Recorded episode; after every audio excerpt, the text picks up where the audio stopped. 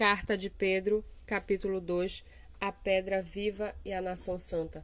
Portanto, abandonem toda a maldade, todo engano, hipocrisia e inveja, bem como todo tipo de maledicência, como crianças recém-nascidas, desejem o genuíno leite espiritual, para que por ele lhes sejam dado crescimento para a salvação, se é que vocês já têm a experiência de que o Senhor é bondoso.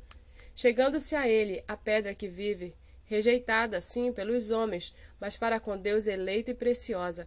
Também vocês, como pedras que vivem, são edificados casa espiritual para serem sacerdócio santo, a fim de oferecerem sacrifícios espirituais agradáveis a Deus por meio de Jesus Cristo.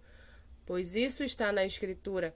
Eis que ponho em Sião uma pedra angular, eleita e preciosa, e quem nela crer não será envergonhado. Portanto, para vocês, os que creem, esta pedra é preciosa, mas para os descrentes, a pedra que os construtores rejeitaram, essa veio a ser a pedra angular, e pedra de tropeço e rocha de ofensa. São estes os que tropeçam na palavra, sendo desobedientes para o que também foram destinados. Vocês, porém, são geração eleita, sacerdócio real, nação santa, povo de propriedade exclusiva de Deus, a fim de proclamar as virtudes daquele que o chamou das trevas para a sua maravilhosa luz. Antes, vocês nem eram povo, mas agora são povo de Deus. Antes não tinham alcançado misericórdia, mas agora alcançaram misericórdia.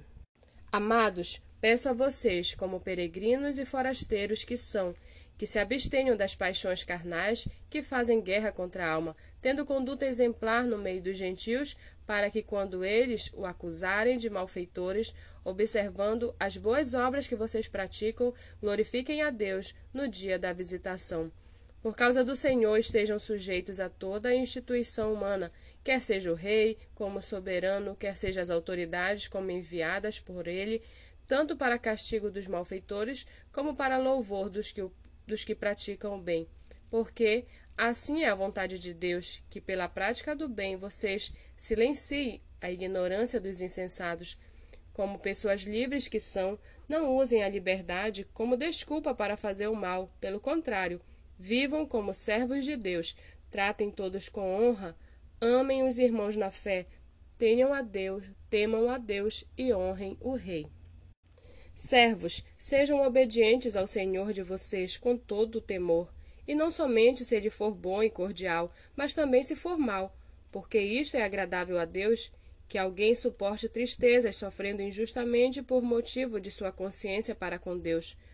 Pois que glória há se pecando e sendo castigados por isso vocês o suportam com paciência? Se, entretanto, quando praticam o bem, vocês são igualmente afligidos e o suportam com paciência, isto é agradável a Deus. Porque para isso mesmo vocês foram chamados, pois também Cristo sofreu no lugar de vocês, deixando exemplo para que vocês sigam os seus passos. Ele não cometeu pecado, nem foi encontrado engano em sua boca, pois ele, quando insultado, não revidava com insultos, quando maltratado, não fazia ameaças, quando se entregava àquele que julga retamente, carregando ele mesmo em seu corpo sobre o madeiro os nossos pecados, para que nós, mortos para o pecado, vivamos para a sua justiça. Pelas feridas dele vocês foram sarados, porque vocês estavam desgarrados como ovelhas. Agora, porém, se converteram ao pastor e bispo da alma de vocês.